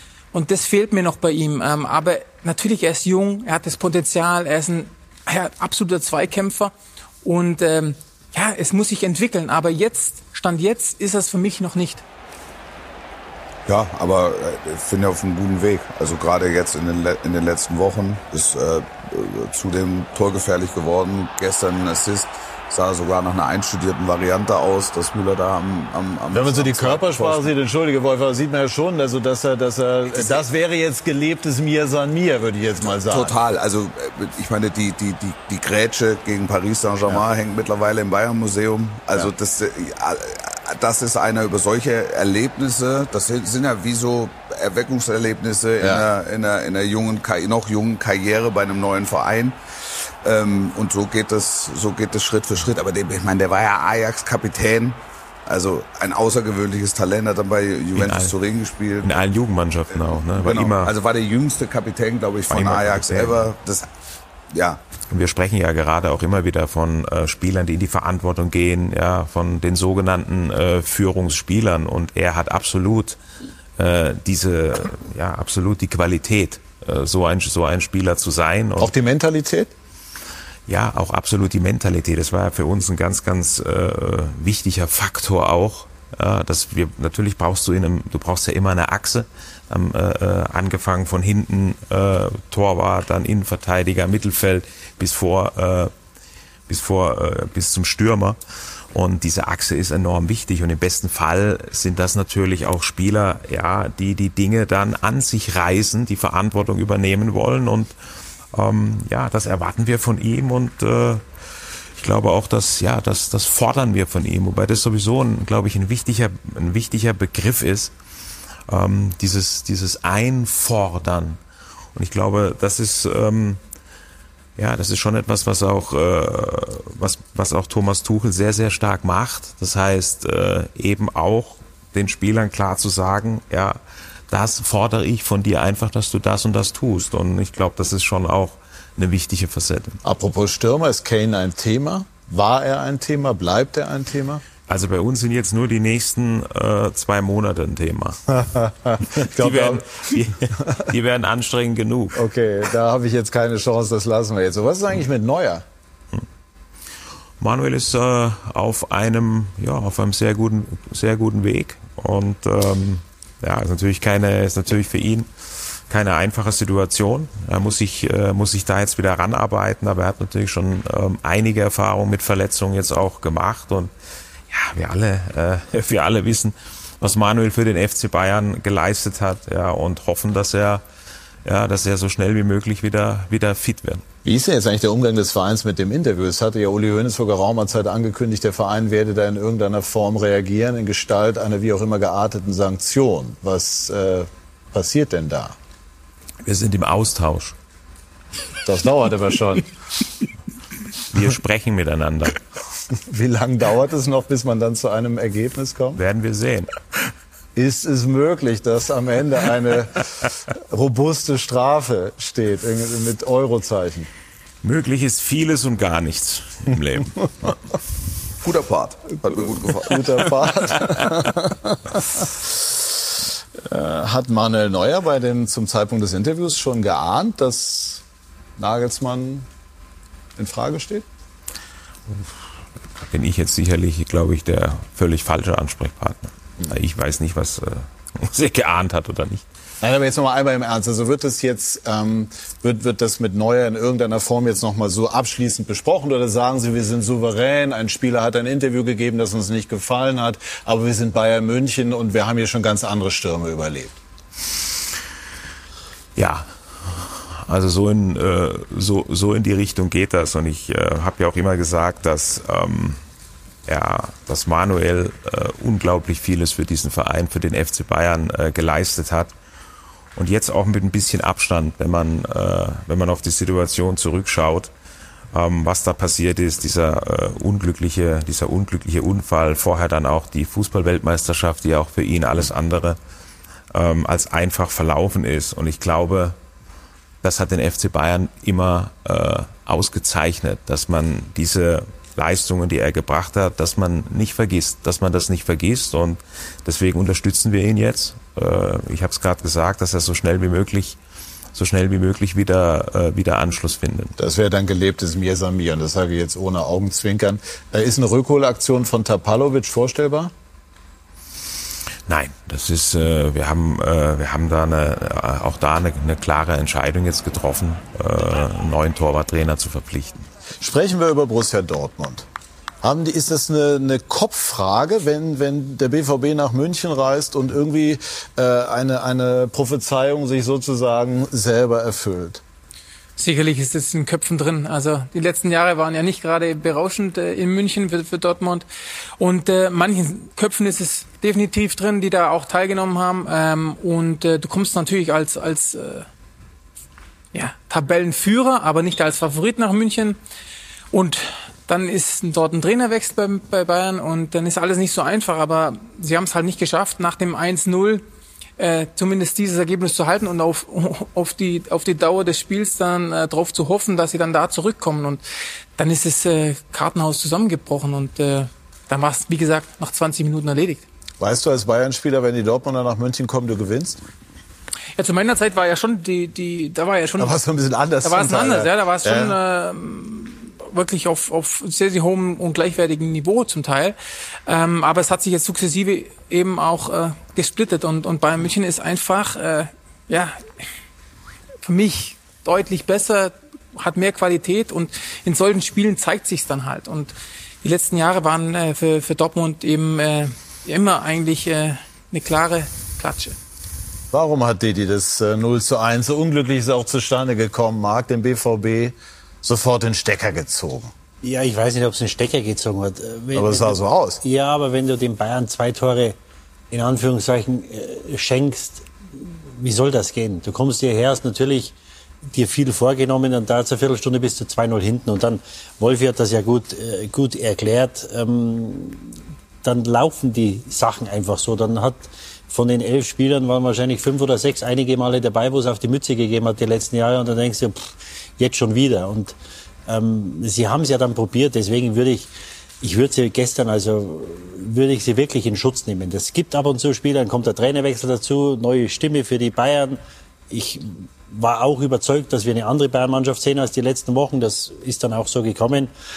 Aber wenn du dann 2-0 hinten bist, dann nehmen die Dinge ihren Lauf und es ist dann schwer, da, sich dagegen zu wehren. Und ich möchte nicht sagen, sie haben sich nicht gewehrt, aber dann sind die Bayern natürlich, äh, wenn man sieht, wenn die dann einwechseln, ja, pff, äh, also die, da gehört schon viel dazu, da muss viel passen, dass du München gewinnst. Und ähm, deswegen passiert das, ist natürlich auch unglücklich, dass der Torwart, der hervorragend gehalten hat, Terzic hat gesagt, er ist der Grund, warum wir als Tabellenführer hierher kommen, der macht den Fehler, passiert. Und deswegen ähm, ja, abhaken. Sie haben neun Punkte aufgeholt. Sie werden sagen, ähm, warum können wir jetzt nicht zwei aufholen? Aber ich glaube schon, dass wir in den nächsten Wochen eine andere Bayernmannschaft sehen werden. Also ähm, es wird unheimlich schwer für die Dortmunder, die Bayern noch zu schnappen. Das wird ja die große Frage sein, ohnehin. Wie, wie groß ist die Wirkung dieser Niederlage auf den weiteren Saisonverlauf äh, von Borussia Dortmund? Wie zerstörerisch, wie zermürbend? Also ist das jetzt gewissermaßen ein Endpunkt oder kommen sie kommen sie da wieder raus? Also können sie sich das klar machen? Edin Terzic fand ich, es gestern total gut erklärt. Es tut jetzt weh. Und dann gucken wir morgen auf die Tabelle und sehen, es sind zwei Punkte und dann ist drei Tage später DFB-Pokal und, und, und dann gibt's noch 24 Punkte zu vergeben. Das gehört schon mit dazu. Ähm, ich hätte, es ist jetzt hypothetisch, aber ich hätte dieses Spiel gestern gerne ohne den Torwartfehler gesehen. Mhm. Ne? Weil ich fand, Borussia Dortmund hat, hat gut angefangen. Ich war überrascht, dass die Bayern ein bisschen vorsichtiger, zurückhaltender, mit überraschend wenig Ballbesitz eigentlich ins Spiel gegangen sind. Dortmund schon mit, mit breiter Brust gekommen ist. Also da war schon zu spüren, die kommen mit einer Serie. Und dann, ja, ist, da habe ich vorher schon gesagt, also dann ist, da, dann ist Fußball immer noch das alte Spiel. Und du kannst vorher alles hin und her diskutieren und dann passiert sowas einem der besten Torhüter in, in der Saison und dann geht's dahin. Welche Titelchancen hat der BVB jetzt noch? Naja, guck auf die Tabelle. Also es sind, es sind zwei Punkte Rückstand. 24 ja. sind noch zu vergeben. Wenn ich mir die Saisonverläufe angucke, hat Borussia Dortmund im Kalenderjahr 2023 immer noch die bessere Bilanz gegenüber Bayern München. Ähm, jetzt müssen sie sehen, dass sie die Bayern vor sich hertreiben. Und das, die große Aufgabe von Thomas Tuchel waren auf der einen Seite gestern das Spiel zu gewinnen, wobei das jetzt nach Tuchel-Momenten zu beleuchten wird ihm nicht gerecht. Die große Aufgabe für Tuchel wird sein, das Level zu halten und einfach alle Spiele zu gewinnen. Und dann ist die Frage, wie groß ist der Druck, den Borussia Dortmund ausüben kann. Also ich glaube, das Restprogramm ist vergleichbar. Das können wir jetzt hin und her wiegen. So plus minus ist es vergleichbar. Und es sind nur zwei Punkte. Ja, aber haben uns doch alle gewünscht. Also wir haben uns doch eigentlich genau äh, jetzt auch mal äh, so ein Meisterschaftsrennen gewünscht. Die letzten Jahre, und das ist ja auch äh, beim FC Bayern jetzt auch schon ein bisschen anders, die letzten Jahre waren wir meistens ja schon mit ziemlich viel äh, Punkten Vorsprung vorne. Jetzt ist das, äh, jetzt ist das anders. Und was heißt das für die Mannschaft? Das heißt im Grunde, dass jedes Spiel, auch jedes Bundesligaspiel, jetzt äh, ein Endspiel ist. Und äh, ich glaube, wir sind uns alle einig, zwei Punkte, äh, das ist gar nichts. Ja, und wir haben ja auch vor dem Spiel diskutiert, ja, die Meisterschaft wird nicht jetzt hier gegen, äh, gegen Dortmund entschieden, sondern sie wird auf anderen, äh, auf anderen Plätzen entschieden. Und da sind wir wieder äh, beim Thema Kon Konstanz. Ähm, äh, unsere Mannschaft hat es gezeigt, immer in den, ja, in den, den Top-Spielen, in den großen Spielen, ja, auch Top-Leistungen gebracht, auch die Resultate erzielt, aber eben dann ähm, in eben den Nicht-Top-Spielen oftmals äh, dann ja, überraschenderweise Punkte, äh, Punkte liegen. Ist das, ist das eine Einstellungsfrage? Ist das, was ja durchaus nachvollziehbar wäre, an einem bestimmten Punkt ähm, auch eine Frage dessen, dass man schon viele Titel geholt hat, also jetzt mal salopp formuliert satt ist? Ja, aber gut, irgendwann, irgendwann, äh, ich glaube, ist das Verständnis ja jetzt da, auch bei den Spielern, dass es eben keine Saison ist, wo ich mal so irgendwo im Vorbeigehen auch die Meisterschaft mitnehmen kann. Äh, das ist eben nicht so. Und ich habe es gerade gesagt, für ich denke mal, ähm, es war nicht jetzt besonders äh, nervenschonend, ja, aber ich glaube für alle, äh, für alle, die Fußball-Bundesliga verfolgen, ist doch genau das, äh, was es, was letztlich auch den Kitzel ausmacht. Also ich kann mich da ähm, auch zu meiner Zeit schon an einige äh, nicht ganz unspannende Meisterschaftsentscheidungen, Meisterschaftsentscheidungen erinnern. Wie groß ist jetzt eigentlich der Druck auf Sie und auch auf Hasan Salihamidzic? Also mal angenommen, das würde jetzt nicht gut gehen im Sinne von mit Tuchel keinen Titel zu holen. Würde das für Sie in irgendeiner Form dann auch? Äh also es gab mal Zeiten, da habe ich bei dem Wort Druck, ja. äh, habe immer so leichte Zuckungen, äh, leichte Zuckungen bekommen. Also es ist doch auch Spaß. Ja, also es macht doch auch, es macht doch auch Spaß. Wir alle, die wir hier bei diesem Verein sind, ja, äh, haben diesen, diesen berühmten Druck. Ja, aber es ist ja auch, äh, es ist ja auch Herausforderung, immer wieder dem, äh, dem gerecht zu werden. Und ähm, egal zu welchem Zeitpunkt du bei, bei Bayern München bist, wirst im Grunde immer, äh, ja, du musst im Grunde immer erfolgreich sein. Also das jetzt mal, macht diesen, das macht diesen Rein hypothetisch. Ne? Sie wissen ja, die, die Journalisten spielen das Spiel ganz gerne. Ne? Also jetzt wär, würde es keinen Titel geben. Wäre das ein Punkt, an dem Sie sagen, wir sind da mit unserem Konzept gescheitert, da ziehe ich Konsequenzen? Also äh, ganz, ganz, ganz bestimmt nicht. Außerdem ist das, ähm, ist das ja rein hypothetisch. Ja, und wenn man beim Bayern ist, dann beschäftigt man sich nicht mit irgendwelchen Hypothesen, sondern nur mit dem Hier und Jetzt. Und das Hier und Jetzt ist, äh, ist anstrengend genug. Wir haben jetzt ein wahnsinniges Programm. Ich glaube, wir haben jetzt nur noch englische Wochen. Und da geht's äh, alle drei Tage rund. Und da kann man, würde ich, würde ich jedem raten, sich nicht mit irgendwelchen negativen Gedankengängen oder solchen Hypothesen zu beschäftigen. Dann schauen wir mal auf einen der Gegner, die Sie äh, bald spielen werden. Manchester City, das machen wir nach einer kurzen Pause und dann schauen wir darauf, wie Manchester City gegen äh, Liverpool gespielt und auch gewonnen hat. Gleich mehr dazu bei Sky 90, die Fußballdebatte.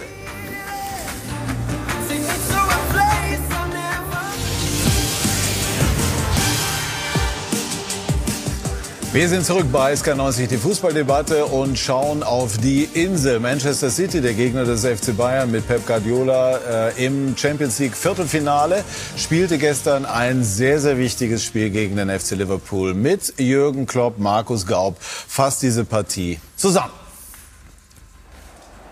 Auch ohne Erling Haaland gewinnt Manchester City mit 4 zu 1 gegen Liverpool, feiert den neunten Heimsieg in Folge. Dabei waren die Reds in der 17. Minute durch Mohamed Salah in Führung gegangen. Jota setzt sich gegen Akanji durch. Salah trifft auch im vierten Saisonspiel gegen City sein zwölftes Saisontor. Aber die Überlegenheit der Citizens setzte sich dann doch durch. 27. Mares mit Gündoan, mit Grealish und Julian Alvarez in der Mitte und das 1 zu 1. Erste Offensivaktion von Alvarez. Aber wenn es drauf ankommt, ist er eben da. Mit 1-1 geht's in die Pause und wenig später steht es dann auch schon 2 zu 1 für die Hausherren. 46. Mares für De Bruyne. Und der bringt City in Führung. Partie gedreht. Drei Spieler des Spiels, De Bruyne, Gündogan und Grilisch. Und die sollten alle in der zweiten Hälfte treffen. Denn in der 53. war es Zeit für den deutschen Mittelfeldspieler Mares für Alvarez. Der scheitert noch an Alexander Arnolds. Aber Ilka Gündogan ist da mit dem 3 zu 1. Es lief richtig rund und schnell in der Phase für Manchester City. Ansonsten tun die Citizens in der zweiten Hälfte nur noch das, was nötig ist. Grealish im Doppelpass mit De Bruyne und das 4 zu 1. Der Schlusspunkt geht dann auf seine Kappe. 4 zu 1 der Endstand. Liverpool kassiert die zweite Niederlage in Folge. Ein Rückschlag im Kampf um Platz 4. So kann man das sagen. Aber City äh, hat schon einiges zu bieten. Ehe wir darüber sprechen, weise ich hier auf diesen Ball hin. Und das hat äh, eine besondere Bewandtnis mit diesem Ball. Äh, es läuft ja in diesem Wochenende die Aktion Stop Racism, die wir natürlich von Sky äh, unterstützen alles gegen den äh, Rassismus und dieser Ball wird nachher auch noch unterschrieben hier von unserer Runde und wird nachher dann von der Deutschen Fußballliga versteigert. Also kann man nicht oft genug sagen, Stop Racism. Jetzt sprechen wir über das, was wir eben gesehen haben, Oliver Kahn. Also wenn Sie City so sehen, wird in der Angst und Bange, obwohl das ist ja nicht so. Ne? Also äh, haben Sie äh, flößt in das Respekt ein? Ja, absolut. Ich glaube, ähm, City ähm, ist, denke ich mal, die beste europäische äh, oder eine der besten europäischen Mannschaften überhaupt noch ein, ein Stück auch höher, äh, glaube ich, höher einzuschätzen als, äh, als Paris. Ähm, ich meine jetzt auch, wie sie gegen, gegen Liverpool äh, wieder gespielt haben, auch dieses, dieser typische, typische Pep-Fußball. Aber das allein reicht nicht, sondern die Intensität, in der sie diesen Fußball spielen, das macht den Unterschied aus, mhm. das Tempo.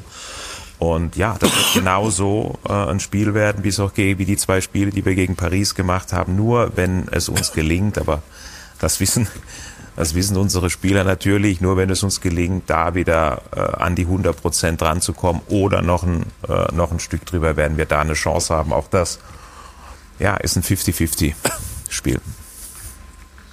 Ja, ich glaube, dass die Bären sehr gute Chancen haben. Äh, City gestern ohne Haaland. Ja, ich möchte mich nicht wiederholen. Ich weiß nicht, ob sie ihn brauchen. Natürlich hat er ja, natürlich schon enorm getroffen. Ja, aber, aber das, du musst doch sehen, was am Ende des Jahres rauskommt. Und schau mal, jetzt ist der Haaland weg. Jetzt sind die, die Dortmunder, wann waren die das letzte Mal als Erster in München? Vielleicht mal am zweiten Spieltag, aber nicht am 25. Das heißt, sind die Dortmunder jetzt schlechter ohne Haaland? Ja gut, auf der anderen Seite reden wir immer darüber, wie wichtig ein guter Mittelstürmer ja, ist. Das aber, ist ja aber das Gesamte, du musst schauen, was du Tore schießt, die ganze Mannschaft, und der schießt die Hälfte der Tore. Aber du hast natürlich andere Spieler. Ja? Und du hast jetzt einen De Bruyne, der jetzt mal wieder getroffen hat, und einen Foden. Die Tore, die die geschossen haben, schießt jetzt er. Also A, bist du einfacher auszurechnen. Und dann dieser Spielfluss. Also so wie sie gestern gespielt haben, haben sie das ganze Jahr noch nicht gespielt. Und ich möchte mir jetzt wiederholen, dass ich mir nicht sicher bin, ob sie mit Haaland besser sind. Ähm, aber ich glaube, wenn er gegen die Bayern spielt, hätte ich damit kein Problem. Ja? Und das, das, das Urteil steht aus. Da können wir uns in drei Monaten nochmal unterhalten. Ähm, aber, aber äh, die Bayern haben damals mit äh, Giovanni Elber haben wir zusammen gespielt. Der hat nie über 20 Tore geschossen, aber der hat 20 vorbereitet. Dann haben sie die Champions League gewonnen mit Mandzukic. Der hat, glaube ich, keine 10 Tore geschossen, ja, als sie Champions League-Sieger waren. Das heißt, du brauchst keinen Stürmer, der 40 oder 50 Tore schießt, um Champions League-Sieger zu werden. Das Ganze Bayern hat mit Lewandowski die Champions League gewonnen. Das hat aber auch eine Zeit lang gedauert. Ja? Das, das, ich, ich sage ja nicht, dass das eine geht und das andere nicht. Ja? Aber du musst schauen, dass das Ganze funktioniert. Und ähm, in der Liga sind sie auch das erste Mal seit Jahren jetzt acht Punkte hinter Arsenal. Das waren sie auch Jahre nicht. Das heißt, ähm, werden wir sehen. Ähm, ich könnte mir vorstellen, so wie die Licht im Moment drauf ist und gerade Upamecano, der einen Riesensprung gemacht hat dieses Jahr, ähm, ich hoffe, dass die Bayern das packen und bin ja guter Dinge. Holger? Ich bin auch guter Dinge. Als Abwehrspieler. Als Abwehrspieler. Haaland? Alvarez ist ja auch eine, eine Alternative. Ist es leichter als Abwehrspieler zu wissen, okay, kommt Haaland, habe ich auch selber als Abwehrspieler ein Ziel oder ist es äh, äh, einfach schwerer, weil er einfach unglaublich gut ist. Unglaublich gut sind alle bei Manchester City, so ist nicht. Aber du weißt natürlich, was du bei Haaland dann so, du beobachtest nicht natürlich, da ist ein Hype um Haaland. Das wäre natürlich auch eine Herausforderung als, als Abwehrspieler dann gegen ihn zu spielen. Bei Alvarez ist ein ganz anderer Typ. Er ist beweglich, er ist, äh, ja, hat, macht viele oder öffnet viele Räume, ist sehr mannschaftsdienlich, ist ein anderer Spielertypus und Deswegen, man weiß nicht, äh, das ist einfach auch Tagesform, man weiß nicht wirklich, was dann auf einen zukommt. Ähm, Pep hat dann bestimmt auch seine Ideen, die er mit reinbringen möchte. Haaland, weißt du, was du bekommst, das ist ein Abschlussstürmer, ähm, vielleicht mit der Beste auf der, auf der Welt, definitiv.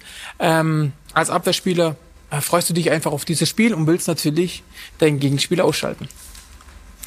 Ja, also Erling Haaland, Manchester City, hat in den letzten Jahren im Prinzip ohne klaren Mittelstürmer gespielt. Also stand die Frage im Raum, ist der Mittelstürmer das fehlende Puzzleteil für Manchester City zum Champions League Sieg? Ähm, man ist geneigt zu sagen, wenn du eine Kategorie wie Haaland vorne drin hast, Also wenn es mit dem nicht klappt, dann klappt es nimmer mehr.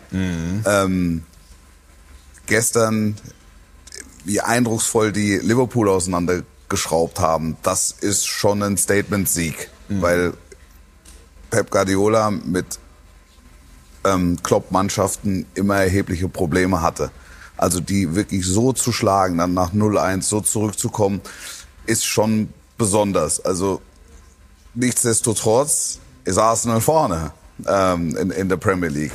Und die Bayern lieben die Herausforderung. Das ist vielleicht die größtmögliche in dieser Champions League-Saison. Für mich ein vorweggenommenes Endspiel.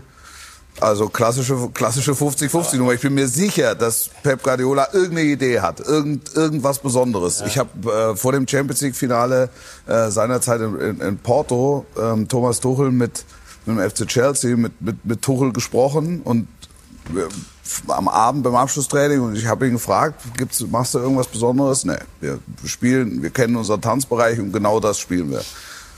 Und ich habe ihn gefragt, ob er davon ausgeht, dass Guardiola sich irgendwas überlegt hat. Und er hat gesagt, ganz sicher. Und ich sage jetzt nicht, dass das der Grund war, warum sie dieses Finale verloren haben. Aber ich sage, in dem Fall war Chelsea ganz nah bei sich äh, und Manchester City war zu weit weg von sich, weil Pep das Besondere gesucht hat. Das ist mit Sicherheit eine Chance für die Bayern. Erwarten Sie auch, dass Guardiola nun jetzt nochmal ausgerechnet gegen einen seiner Ex-Vereine was ganz Spezielles wieder im Köcher hat und sich möglicherweise verheddert? Ja, er hat ja immer äh, kreative Einfälle. er hatte immer kreative Einfälle, äh, Einfälle zwischendurch, aber das ist natürlich eine echte, äh, wie nennt man denn so eine Diskussion, äh, ob man jetzt mit Haaland besser ist oder ohne Haaland. Luxusdiskussion. Ich wollte es ich, ich jetzt ich wollte so direkt, äh, so direkt nicht sagen, ja, auch über unglaublich, äh, unglaublich viele Tore gemacht hat, aber es ist schon richtig, die Systeme von Pep sind im Großen und Ganzen ja eigentlich ohne diesen, äh, wirklich diesen zentralen Neuner, äh, diesen zentralen Neuner. Äh, trotzdem, äh, wenn er spielt, macht er meistens, äh, eigentlich fast immer, macht er seine Tore. Das heißt, es gibt ja Pep eigentlich noch mehr Optionen, noch mehr Möglichkeiten, ja, äh, überraschende Dinge auch, auch zu tun. Ähm, aber das ist eine Diskussion, äh, puh. Ja, aber das ist eine, das ist eine interessante Frage. Ne? Kann ein Fußballclub auch zu viele Optionen bieten? Weil das, das, das Gefühl habe ich manchmal bei Manchester City, dass viel nicht immer viel hilft. Das ist ein Gefühl, das ich bei den Bayern hatte in den letzten Monaten, wo wir uns die Köpfe eis geredet haben. Warum äh, dieser Zickzackkurs? Also ist es ist zu viele Optionen wie bei der Speisekarte. Wenn 100 Gerichte draufstehen, weißt du nicht, was du bestellen sollst. Ich weiß nicht, ob's da, ob es ob, ob's da um, um Optionen geht. Also Optionen zu haben, ist, glaube ich, nichts Schlechtes. Absolut. Ich glaube, von den Charakteren her. Zu viele Ideen wenn du, einfach. wenn du, wenn du zu viele Charaktere wie in Paris, absolute Topstars Ja. nebeneinander stellst, da wäre ich dann, da wäre ich vorsichtig, ob das wirklich, und wir Aber- sehen es ja, ob das dann wirklich äh, äh, funktionieren kann. Aber Optionen zu haben in einer Mannschaft, der daraus resultierende Konkurrenzkampf, den du einfach auch brauchst. Natürlich ist das immer eine eine Balance, die Ja. du dann in einem Kader, irgendwo in einem Kader finden musst und hinterher bist du dann meistens auch schlauer. Aber grundsätzlich äh, äh, Optionen zu haben, ist, ist ich glaube, es gibt nichts Besseres. Aber Wäre Haaland eigentlich bei Bayern auch eine Option gewesen? Vor allem, vor allem, ja, gerade äh, geht auch der, auch in der Ja. Premier League, wo du ja noch viel, viel mehr Spiele hast. Du musst ja da dann davon ausgehen, dass sich mal der ein oder andere Spieler verletzt. Ja. Jetzt muss, haben wir, ich habe es gerade gesagt, wir spielen jetzt alle drei Tage. Da brauchst du einfach einen breiten Kader mit vielen, mit vielen Optionen. Äh, wenn du jetzt gegen Manchester City spielst, drei Tage später dann ein Endspiel in der Bundesliga wieder hast, wenn du da nicht breit aufgestellt bist in deinem Kader, dann wird's gefährlich in den und dann wird's ultimativen schwierig. Topspielen. Also jetzt bei Paris Saint-Germain hast du ja 1 bis 13, 1 bis 14 und danach fällt es merklich ab.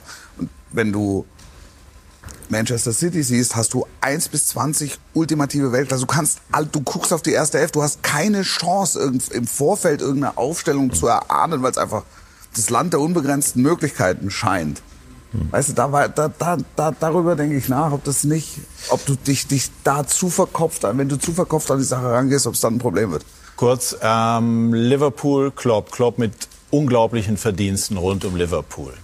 Trotzdem, oder kann es trotzdem sein, dass irgendwann einfach eine Ära zu Ende geht, weil sie einfach irgendwann im Fußball zu Ende geht?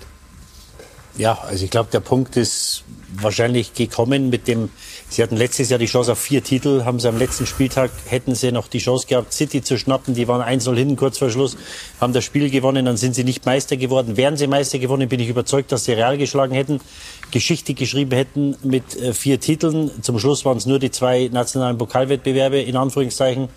Und wenn man sich die Mannschaft anschaut, auch gestern wieder, und natürlich, was City geleistet hat gestern, war sensationell.